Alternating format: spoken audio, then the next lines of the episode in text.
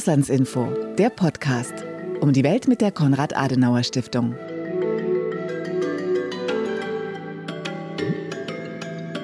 Mit Fabian Wagner. Schön, dass ihr dabei seid. Nach der Wahl ist vor der Wahl. Der Sieg von Emmanuel Macron bei der französischen Präsidentschaftswahl ist erst wenige Wochen alt. Da steht in Frankreich schon der nächste Ohrengang an, die Parlamentswahl. Am 12. und 19. Juni wird in zwei Wahlgängen über die Zusammensetzung der Nationalversammlung entschieden. Welche Bedeutung hat diese Wahl für die Zukunft Frankreichs, aber auch für Deutschland und die Europäische Union? Welche Parteien können mit Zugewinnen rechnen und wer muss zittern? Und was sind die Themen, die für die Wählerinnen und Wähler am wichtigsten sind? Darüber möchte ich in diesem Auslandsinfo Spotlight mit Caroline Kanter sprechen, der Leiterin des Auslandsbüros der Konrad-Adenauer-Stiftung in Frankreich. Ich bin nun mit Frau Kanter in Paris verbunden. Guten Tag, Frau Kanter, und vielen Dank, dass Sie die Zeit gefunden haben für diesen Podcast. Bonjour de Paris. Ich grüße Sie herzlich aus Paris. Frau Kanter, ich habe es eben angesprochen. Nachdem Macron im April dieses Jahres erneut zum Präsidenten gewählt wurde, steht nun die Parlamentswahl an. Die Wahl wird manchmal auch als dritter Wahlgang der Präsidentschaftswahl bezeichnet, womit unterstrichen werden soll, wie wichtig ihr Ausgang für den Präsidenten ist. Vielleicht können Sie uns ganz kurz erläutern, warum die Wahl so bedeutsam ist, für Macron, aber auch über den Präsidenten hinaus. In der Tat, es ist sehr wichtig für den Staatspräsidenten, dass er im Parlament eine eigene Mehrheit für sich erringen kann. Wir hatten 2000 eine Wahlrechtsreform hier in Frankreich und seitdem konnte der französische Staatspräsident immer mit einer Mehrheit im Parlament rechnen. Und darum geht es jetzt auch für Emmanuel Macron. Er verfügt aktuell über eine Mehrheit in der französischen Nationalversammlung und diese gilt es zu verteidigen. Und wenn man sich die Prognosen anschaut, scheint es dieses Mal etwas schwieriger voraussichtlich für ihn zu werden, diese Parlamentsmehrheit, diese Präsidentenmehrheit,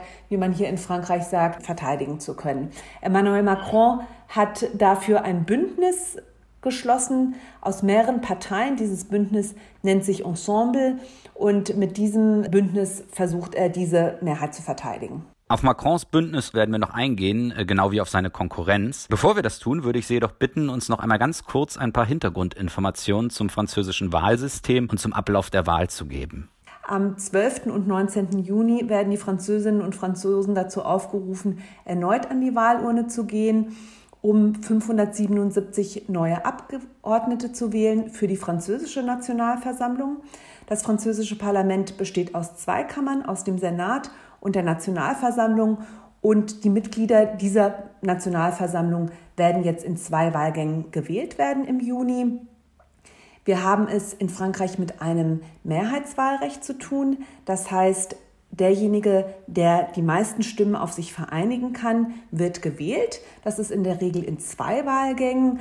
Wenn man allerdings bereits im ersten Wahlgang schon 50 Prozent der Stimmen auf sich vereinen konnte und 25 Prozent der Wahlberechtigten für einen Kandidaten gestimmt haben, dann zieht der oder diejenige direkt in das Parlament ein. Allerdings ist es fast immer so, also bis auf drei oder vier Abgeordnete, bei den letzten Wahlen mussten sich alle Kandidatinnen und Kandidaten in einen zweiten Wahlkampf begeben. Und diese Stichwahl findet, wie gesagt, am 19. Juni statt.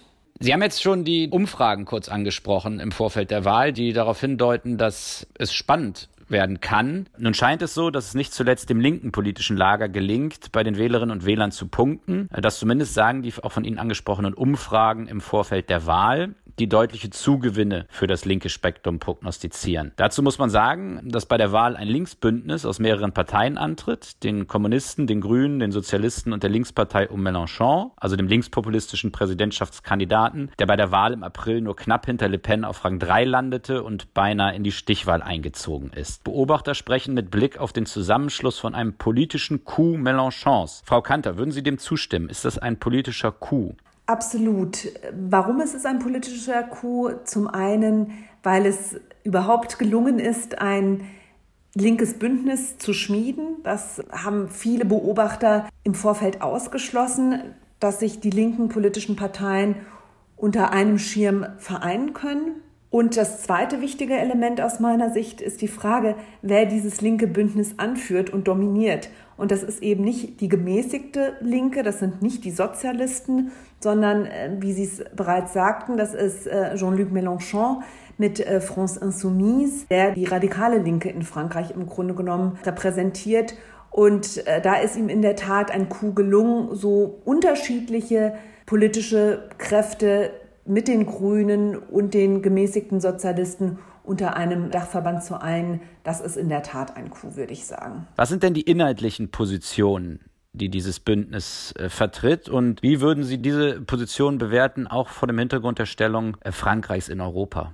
Vielleicht kurz zusammengefasst kann man sagen, mehr Staat. Ne? Also der Staat soll mehr Verantwortung übernehmen und auch in unterschiedliche Wirtschaftsbereiche eine stärkere Rolle spielen. Man wünscht sich oder macht sich stark für eine sechste Republik. Also wir würden uns aus der fünften Republik verabschieden um eine Zäsur letztendlich hervorzurufen und etwas komplett Neues zu starten. Und wenn wir uns die Themen anschauen, die für dieses Parteienbündnis wichtig sind, muss man sagen, es handelt sich vorrangig um soziale Themen. Also da geht es um Renten und Beschäftigung, aber natürlich auch das Thema Ökologie, äh, was vor allen Dingen den grünen äh, politischen Kräften ganz wichtig war. Also das macht im Grunde genommen das Gros dieses Wahlprogrammes aus. Wenn Sie einmal auf die außenpolitischen Linien dieses Bündnisses schauen, ich habe da gelesen in der Recherche, dass, dass, dass das Bündnis beispielsweise zu einem aufgeklärten Ungehorsam aufruft mit Blick auf Regeln der Europäischen Union. Also in der Tat stellt dieser Politikbereich Europäische Union und Internationales den schwierigsten und den kritischen Kompromiss zwischen den politischen Kräften dar. Denn vor allen Dingen bei der Sozialistischen Partei hat man es ja mit einer durchaus proeuropäischen politischen Kraft zu tun. Das ist bei France Insoumise nicht der Fall und auch die Grünen in Frankreich sind wesentlich europakritischer, als wir das aus dem deutschen Kontext kennen. Und in der Tat ruft man dazu aus, sich von dem liberalen Kurs der Europäischen Union verabschieden zu wollen, diesen beenden zu wollen, um ein neues Projekt zu lancieren, im Dienste der ökologischen, demokratischen und solidarischen Kooperation. Ja, interessanterweise jetzt auch vielleicht aus deutscher Perspektive stehen außen- und sicherheitspolitische Fragen nicht so stark im Fokus. Ich denke auch, wenn man sich da nicht einigen konnte, auch gerade mit den Sozialisten, so wird die Stellung Frankreichs in der NATO beispielsweise ausgeklammert, weil das ein traditionelles Streitthema unter den linken französischen politischen Parteien ist und auch wie die Mission in der Saalzone weitergeht, ob sie weitergeht, in welcher Form, das hat man ausgeklammert. Ich glaube, es gibt einige schwierige Punkte, oder es gäbe einige schwierige Punkte mit Blick auf die europäischen Partner, wenn dieses Linksbündnis wirklich die Parlamentswahlen gewinnen sollte. Zum einen die Frage der Senkung der Mehrwertsteuer, ne, für die sich die extreme Linke eben ausspricht. Aber das sind im Grunde genommen Forderungen, die ja sowohl politisch als auch rechtlich schwer umsetzbar sind, aber die in diesem Wahlkampf von diesem Staatenbündnis geäußert werden. Ein anderer Punkt, der beispielsweise angebracht wird, ist das Verbot, staatliche öffentliche Monopole aufzubauen und zu bilden. Ne? Also gegen dieses Verbot möchte man eintreten, dass eben nationale Interessen auch wieder im Vordergrund gestellt werden können. Man kündigt eine Diskussion über die Haushaltsregeln, also den Stabilitäts- und Wachstumspakt an, das 3% Defizit, die 3% Defizitvorgabe von der möchte man sich verabschieden. Also das sind Forderungen, die, glaube ich, für uns als europäische Partner aus deutscher Perspektive äh, nicht ganz einfach wären. Frau Kanter, was würde denn ein Sieg dieses Bündnisses für äh, Macron und seine politische Agenda bedeuten? Und für wie wahrscheinlich halten Sie das, dass dieses Bündnis tatsächlich die Mehrheit gewinnen kann? Ich habe es bereits gesagt, ähm, nach der Wahlrechtsreform im Jahr 2000 konnte sich jeder französische Staatspräsident auch auf eine parlamentarische Mehrheit stützen. Äh, darauf, ich will nicht sagen, spekuliert Emmanuel Macron jetzt, aber darauf hofft er natürlich mit seinem Bündnisensemble hier eine Mehrheit wieder einzufahren. Ich wäre sehr vorsichtig, mir die aktuellen Umfragen anzuschauen, denn ich denke, sie sind nicht unbedingt aussagekräftig. Aber im Moment zeichnet sich bei diesen Umfragen eben ein Kopf-an-Kopf-Rennen dieser beiden Bündnisse aus, also des linken Bündnisses auf der einen Seite und des Präsidentenbündnisses auf der anderen Seite.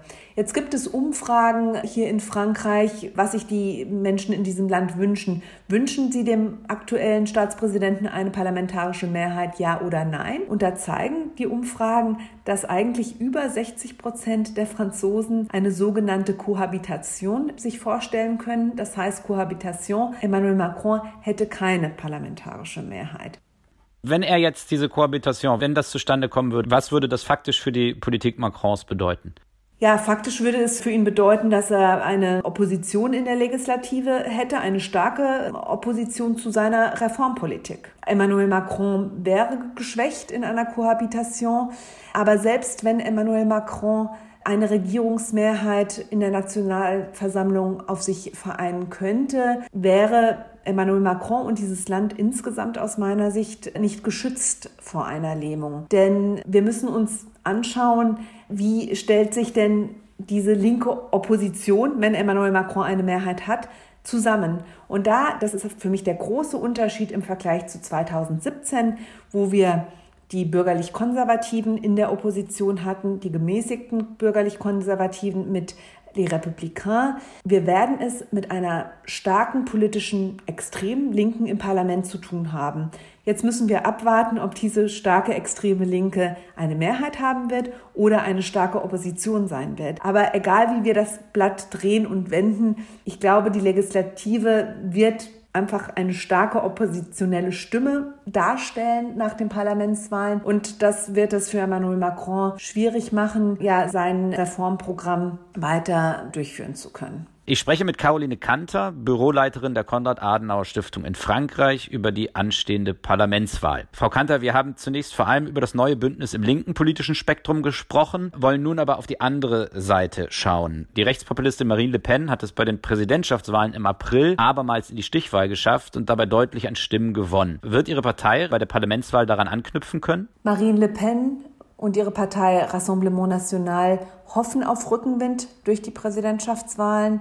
Aber es besteht kein Automatismus, denn wenn wir uns die Situation vor fünf Jahren anschauen, im Jahr 2017 war es ähnlich. Marine Le Pen hat es in den zweiten Wahlgang bei den Präsidentschaftswahlen geschafft, ein etwas schlechteres Ergebnis als dieses Mal.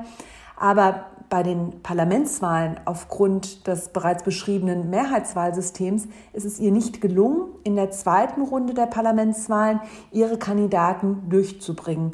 Es gab eine sogenannte republikanische Front, nennt man das, ähm, wenn extremistische Kandidaten also die Kandidaten des Rassemblement National äh, verhindert werden sollen. Also aktuell oder in der vergangenen Legislaturperiode, die jetzt zu Ende gegangen ist, hatte Rassemblement National sieben oder acht Parlamentsmitglieder. Und so stellt sich auch dieses Mal die Frage, wird Marine Le Pen besser abschneiden können? Um eine Fraktion in der Nationalversammlung bilden zu können, bedarf es 15 Parlamentarier. Diese Hürde hofft Marine Le Pen dieses Mal ähm, schaffen zu können. Aber wie gesagt, also es besteht kein Automatismus zwischen einem guten Abschneiden bei den Präsidentschaftswahlen und den Parlamentswahlen. Ein weiterer Aspekt, äh, den man nicht unterschätzen sollte und was das extreme rechte Lager von dem extremen linken Lager unterscheidet, ist, dass wir es bei dem extrem rechten Lager mit keinem Bündnis zu tun haben. Also hier treten Marine Le Pen mit Rassemblement National und ihr ja, Konkurrent Eric Zemmour mit Reconquête mit eigenen Kandidaten an und so dass wir es hier mit einem Konkurrenzverhältnis im extrem rechten politischen Lager zu tun haben und nicht mit einem Parteienbündnis. Und deshalb muss man abwarten und gucken, wie viele Kandidaten es am Ende des Tages wirklich schaffen, dann einen der Wahlkreise für sich entscheiden zu können von Rassemblement National. Macron selbst tritt allerdings mit einem Bündnis an. Vielleicht können Sie mir da kurz sagen, wer ist da an Bord und wofür steht dieses Bündnis politisch? Ja, im Grunde genommen handelt es sich um ein ähnliches Bündnis wie im Jahr 2017. Die stärkste Kraft in diesem Bündnis ist äh, La République en Marche bzw. Renaissance, äh, wie sich die Bewegung von Emmanuel Macron jetzt nennt, mit Modem und Agir, kleineren Parteien, die jetzt auch schon Teil der Regierungsmehrheit darstellen und die Emmanuel Macron erneut unterstützen und eine wichtige, interessante politische Kraft Horizon von Edouard Philippe, dem ehemaligen Premierminister unter Emmanuel Macron, der dieses Parteienbündnis eben auch unterstützt. Und Ziel dieses Bündnisses Ensemble ist es, das Reformprogramm von Emmanuel Macron zukünftig fortzuführen, weiter voranzutreiben mit einer neuen Regierungschefin, Elisabeth Born, die eben als Premierministerin diese neue Regierung auch anführt. Bei der Präsidentschaftswahl im April haben die traditionellen Volksparteien in Frankreich herbe Niederlagen einstecken müssen. Sie landeten mit ihren Kandidatinnen unter fünf Prozent. Über die Sozialistische Partei haben wir bereits gesprochen. Blicken wir deshalb jetzt auf die bürgerlich-konservative Partei. Die Ausgangslage ist für Sie vor der Parlamentswahl schwierig. Wie versucht die Partei, Frau Kanter, die Stimmung zu ihren Gunsten zu drehen und wie erfolgversprechend ist das? In der Tat war es ein Schock, wie schlecht die Kandidatin der Republikaner bei den Präsidentschaftswahlen abgeschnitten hat, unter 5 Prozent. Das hat keine der Umfragen vorhergesagt. Man ist eher davon ausgegangen, ja, dass sie ein Ergebnis zwischen 10 und 15 Prozent einfahren wird. Und ich glaube also, das müssen wir uns wirklich nochmal vor Augen halten, welche Zäsur das auch darstellt für die traditionellen Parteien, sowohl im linken als auch im rechten politischen Lager, die im Grunde genommen auf nationaler Ebene so gut wie nicht mehr existieren.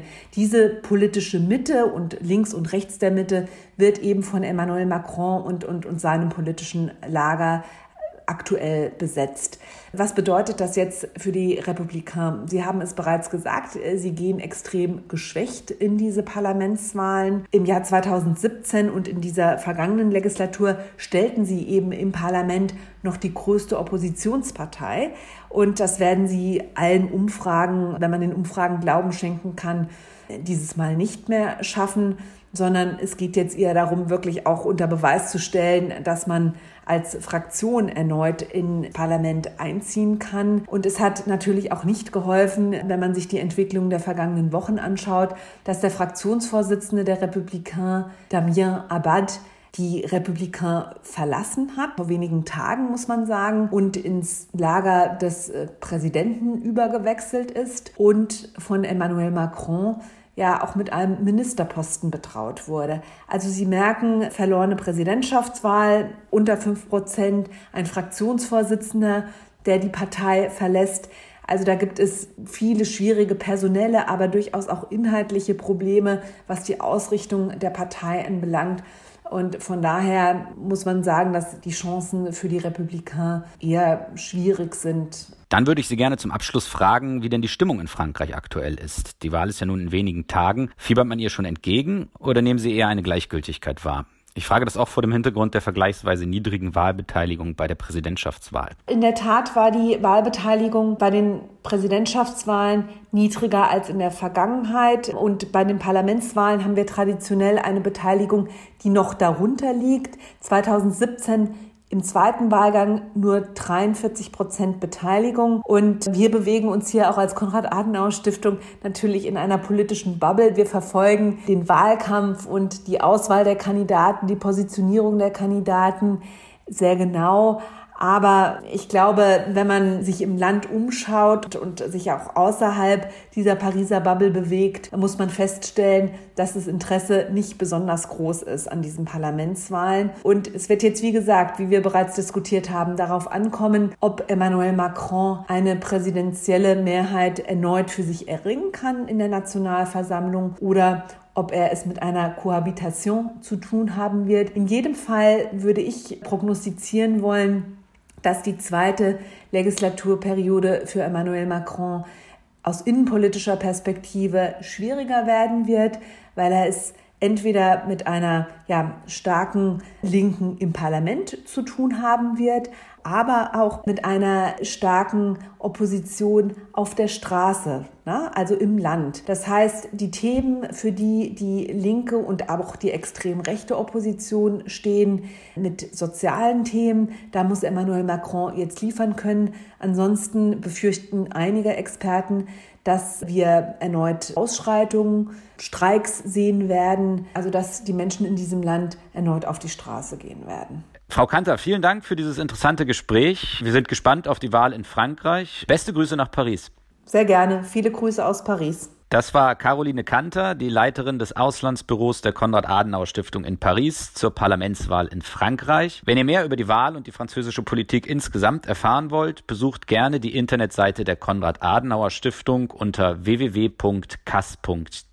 Dort könnt ihr euch dann auch mit wenigen Klicks auf die Seite des Auslandsbüros Frankreich navigieren. Vielen Dank fürs Zuhören und bis bald.